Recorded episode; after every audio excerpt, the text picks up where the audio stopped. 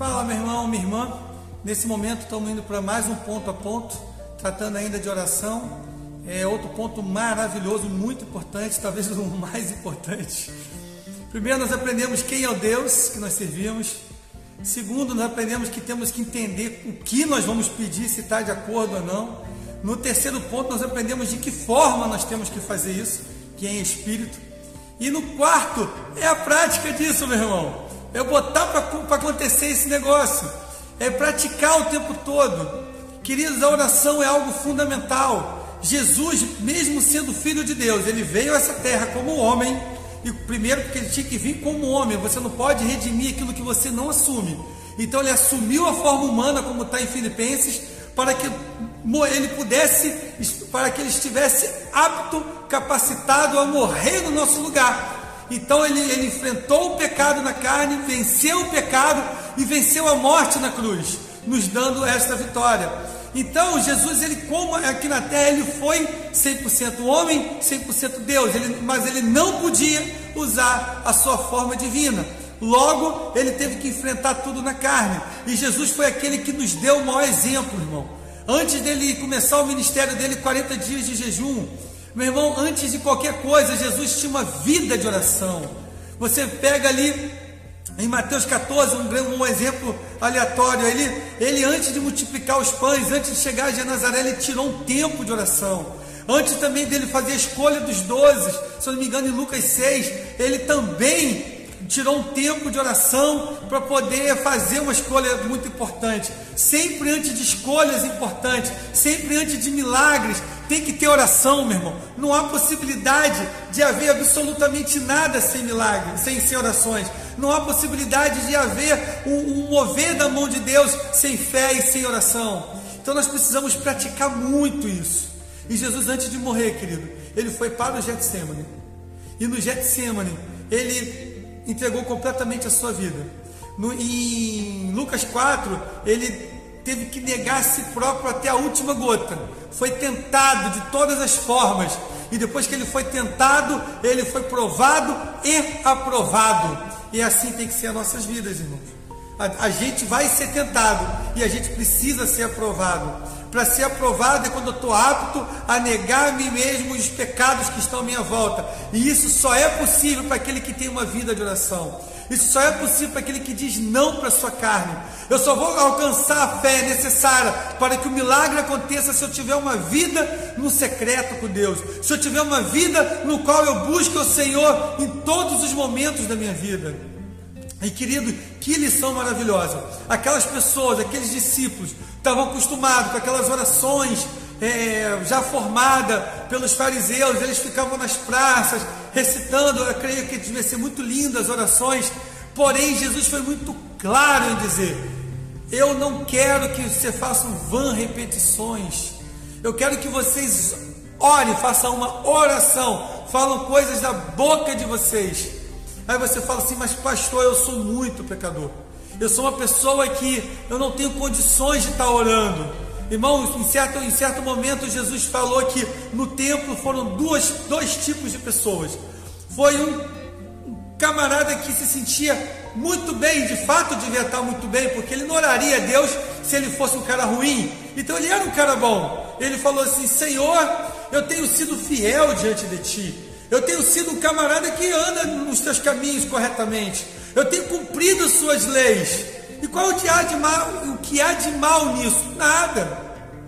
Mas logo depois, ele, ele, esse cara ainda fala assim: Eu não sou como aquele publicano.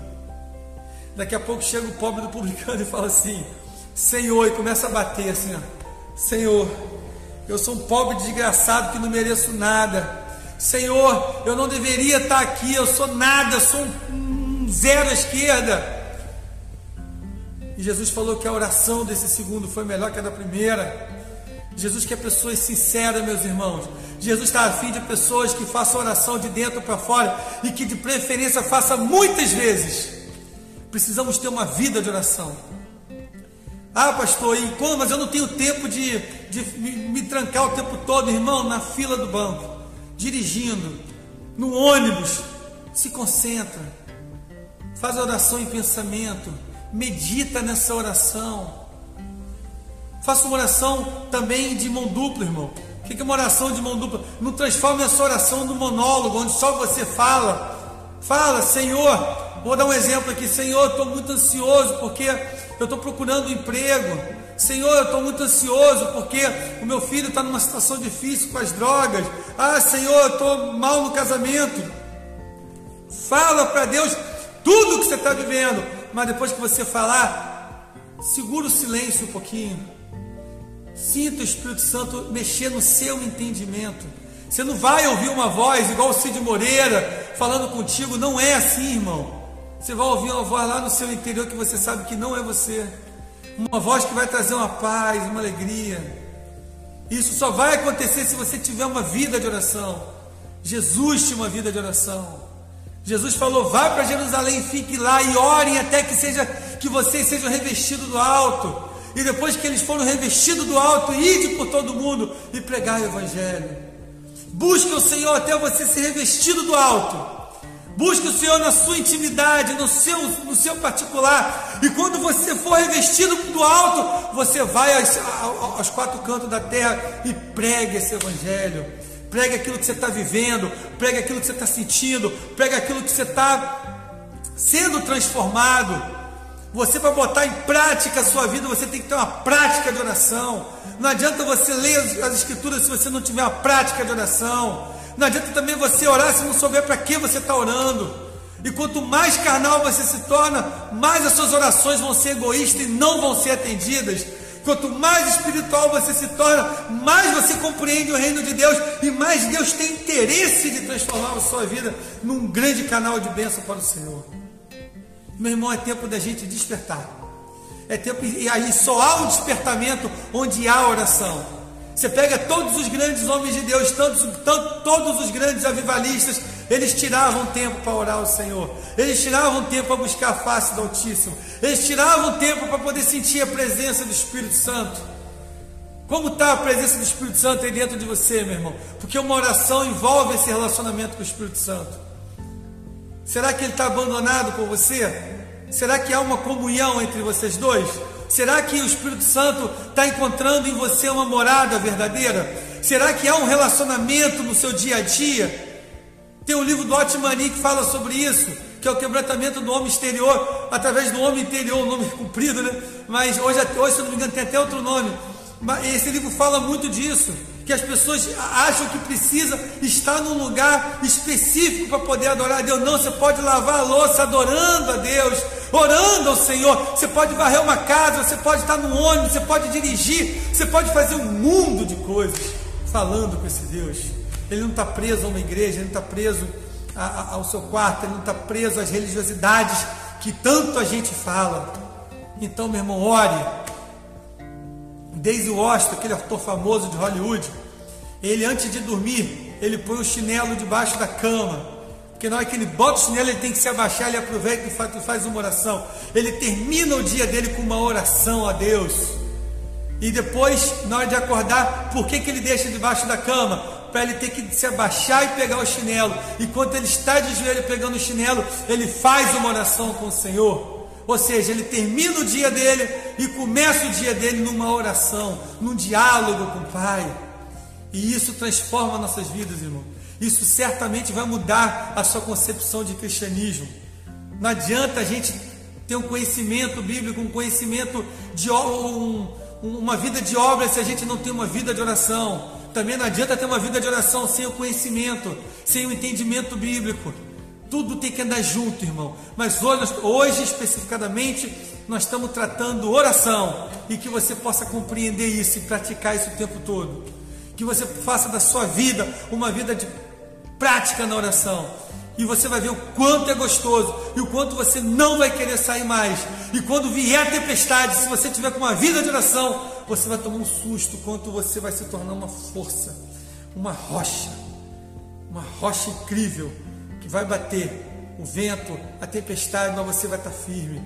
É, isso só acontece quando a gente tem uma vida de oração e a gente passa a falar de forma diferente.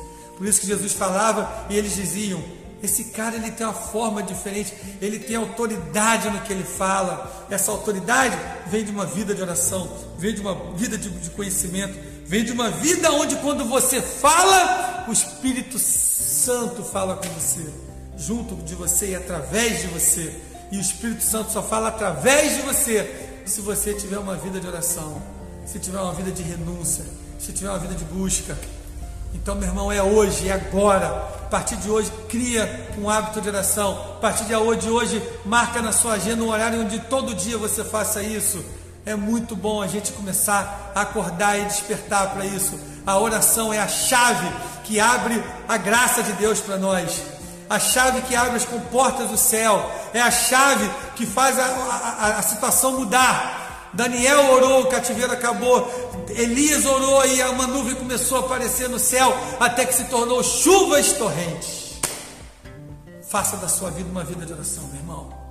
Faça da sua vida uma vida de muita busca. Você vai ver que vai valer a pena. Te convido a participar disso. Deixe o Espírito Santo trabalhar através da sua vida, através da oração. Deus só move a mão dele através da oração dos seus filhos. Então, meu amigo, ore para que Deus possa se mover cada vez mais. É isso que nós, é, essa é a minha oração, é pela sua vida. Que Deus abençoe poderosamente. Que você compreenda que a prática da oração é, uma das, é o alimento que vai fazer fortalecer o teu espírito e a tua alma e o teu corpo. Tá bom, meu querido? Que Deus abençoe você poderosamente. Amém.